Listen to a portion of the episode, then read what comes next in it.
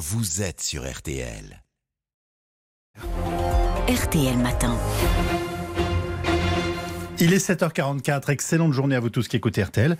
Euh, Amandine Mégo, vous recevez ce matin Nicolas Vanier. Nicolas Vanier, vous publiez donc C'est le monde à l'envers chez euh, XO Éditions. Ça sort euh, le 15 septembre, jeudi. C'est l'histoire, je vais résumer ça très vite, de Stanislas, un trader un peu caricatural, il faut bien le dire, qui euh, met la clim tout va, roule en grosse voiture de sport et passe ses journées le nez euh, sur les cours de bourse et les écrans. Problème, un jour, une canicule record et c'est tout le système qui explose. La bourse, les banques, Internet, l'eau, l'électricité, plus rien. Stanislas et sa famille se retrouvent donc contraints d'aller vivre dans une ferme au fin fond du Morvan. C'est quoi ce roman, Nicolas Vanier? De la science-fiction ou un vrai roman d'anticipation? C'est un petit peu les deux. Euh, la première partie, euh, je l'ai écrite euh, pour que justement ça n'arrive pas, mais aussi pour que les gens se rendent compte que si on continue comme ça, c'est ce qui va arriver, parce qu'on sait pertinemment, définitivement que consommer en huit mois ce que la Terre produit en 12, ça ne peut pas durer. C'est mathématique. Ça peut faire exploser tout le système, tout ce qu'on bah, connaît aujourd'hui. Après, ça peut être le point de départ, peut être un des éléments dont je parle, mais effectivement pourquoi pas une crise climatique qui en entraîne une autre? On sait que les crises se nourrissent les unes les autres. Voilà, ce qui est important aujourd'hui, c'est ce constat euh, que je ne fais pas, bien évidemment, mais que font des grands experts, euh, notamment au GIEC, qui sont dotés de moyens aujourd'hui, euh, qui font que leurs simulations, leurs anticipations sont incontestables et d'ailleurs incontestées à l'échelle planétaire. Donc mm. on sait exactement ce qui va se passer dans 15 ans, 20 ans, si on continue sur la même trajectoire. Et en l'occurrence, des températures, on s'en est rendu compte cet été, de 50 degrés en France, parce que c'est ce qui va se passer, euh, ça va déclencher des mouvements de population à l'échelle de la planète qui vont faire que notre système tel qu'il est actuellement ne tiendra pas. Donc, euh, effectivement, j'ai écrit ce, livre euh, qui, dont le début est parfaitement crédible. Encore une fois, pour que ça n'arrive mm. pas, sur le ton ensuite de la comédie, parce que je voulais en faire quelque chose, voilà, de joyeux et qui s'appuie sur le positif. Ça reste très joyeux, même si on part d'un scénario bien terrible. Évidemment que après ce scénario-là, il y en a un autre qui est une reconstruction qui se fait en essayant de ne pas faire les mêmes erreurs. Comment vous expliquez euh, Ça fait des années, vous, que, que vous essayez d'alerter le grand public. Vous mm. parliez des experts du GIEC aussi. Ces rapports, ça fait des années qu'on en parle nous tous mm. euh, journalistes. Pourquoi est-ce qu'on a autant de mal à changer nos comportements? On ne croit que ce qu'on voit? Bah, pense que c'est dû en grande partie au fait que depuis 50 ans, ce qui n'est rien à l'échelle de la planète, euh, on avait autrefois tous un, papa ou un, grand-parent euh, paysan. On avait un contact direct à la nature qui faisait qu'on se rendait compte que tout ce qu'on consommait, que tout ce qu'on utilisait provenait de quelque chose, que tout ça n'était pas inépuisable. Aujourd'hui, tout ça est devenu complètement abstrait euh, pour être caricatural. On appuie sur un bouton, on a l'électricité, on tourne sur un robinet, on a de l'eau un enfant aujourd'hui va dans un magasin, il achète un morceau de steak sous cellophane, il ne sait pas qu'il y a eu autour euh, des yeux, des oreilles, un animal qui vivait. Euh, donc on a perdu ce, contact-là qui fait qu'il y a ce gaspillage absolument incroyable, 10 millions de tonnes de nourriture en France par an, quoi, pour donner un exemple. Mais on pourrait en donner sur le papier, on pourrait en donner sur l'énergie.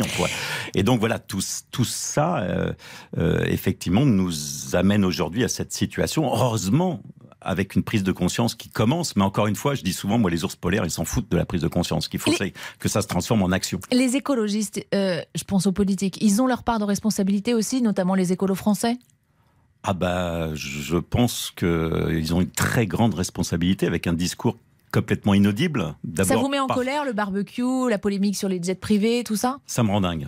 Ça me rend dingue.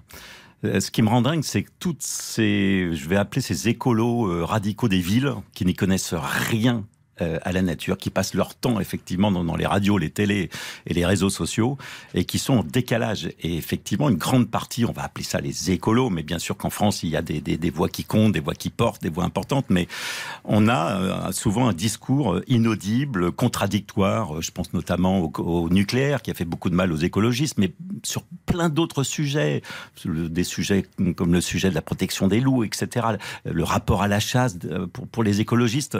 Voilà, on manque en France euh, de ce qu'il existe par exemple au Canada, aux États-Unis, euh, de, de, de, de, groupes un peu, euh, on va dire, centristes mm. en, termes d'écologistes qui, qui, comprennent un petit peu ce qu'est la nature, comment Mais ça vient de quoi ça? Pourquoi on n'a pas Ou en Allemagne d'ailleurs. En Allemagne, ils ont des écolos différents des nôtres. Pourquoi les Français passent leur vie à râler? Pourquoi, euh, voilà, ça fait partie de notre nature et c'est comme ça. On va essayer d'être un peu constructif, Nicolas Vanier. Euh, vous essayez d'alerter le, grand public avec ce, roman. Euh, concrètement, qu'est-ce qu'on doit faire, nous, tous les auditeurs qui nous écoutent? Le chauffage, par exemple, limité, ça c'est une Déjà, ce qu'il ne faut surtout pas faire, c'est ce qu'on entend. Ah, il faudrait vraiment qu'il fasse quelque chose. Il. Alors, il, c'est.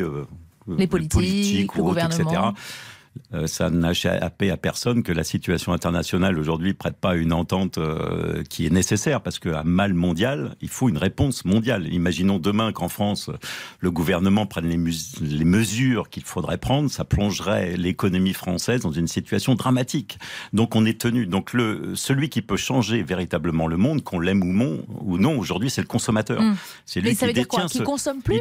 Non, le consommateur, il détient ce pouvoir énorme de pouvoir favoriser les produits qui ne sont pas énergivores, qui protègent les oiseaux, et, encore une fois, ce pouvoir de pouvoir pénaliser tous ces produits suremballés. Pour donner euh, un, exemple qu'on pourrait multiplier à l'infini, ça devient complètement, presque j'ai envie de dire criminel, mais le mot est un peu fort, de manger des fraises en plein hiver. Voilà, euh, le plaisir, encore une fois, il faut dire parce que j'entends trop souvent parler des écologistes qui parlent de contraintes, qui parlent de ceci. Non, euh, une partie, une grande partie des solutions, moi je l'ai vu par exemple dans la production de mes films, on a réussi à réduire l'empreinte écologique de 50%. Ça n'a pas été des contraintes, parce qu'effectivement en hiver on mangeait pas des fraises, mais c'est du bon sens. Mais c'est du plaisir. Non, mais même c'est du plaisir, parce que si vous avez des fraises 12 mois sur 12, il n'y a plus de plaisir à manger des fraises. Mais si pas vous les attendez pendant 6 mois, c'est une caricature. va sauver la planète, on est d'accord. Mais la forêt amazonienne, c'est nous c'est nous, parce que c'est le soja. Donc arrêtons de manger de la... Je dis pas qu'il faut arrêter de manger de la viande, encore une fois, comme le disent certains écolos, mmh. il faut en manger raisonnablement, une fois par semaine, et puis de la viande produite en France, qui n'est pas produite, grosso modo, avec de la forêt amazonienne, parce qu'on détruit la forêt amazonienne pour faire du soja, pour en faire de la farine, qui traverse les océans et qui vient nourrir euh, le bétail dont on se nourrit, nous, consommateurs. Donc nous sommes responsables de la forêt amazonienne. Donc et l'avion, la voiture, tout ça, on arrête?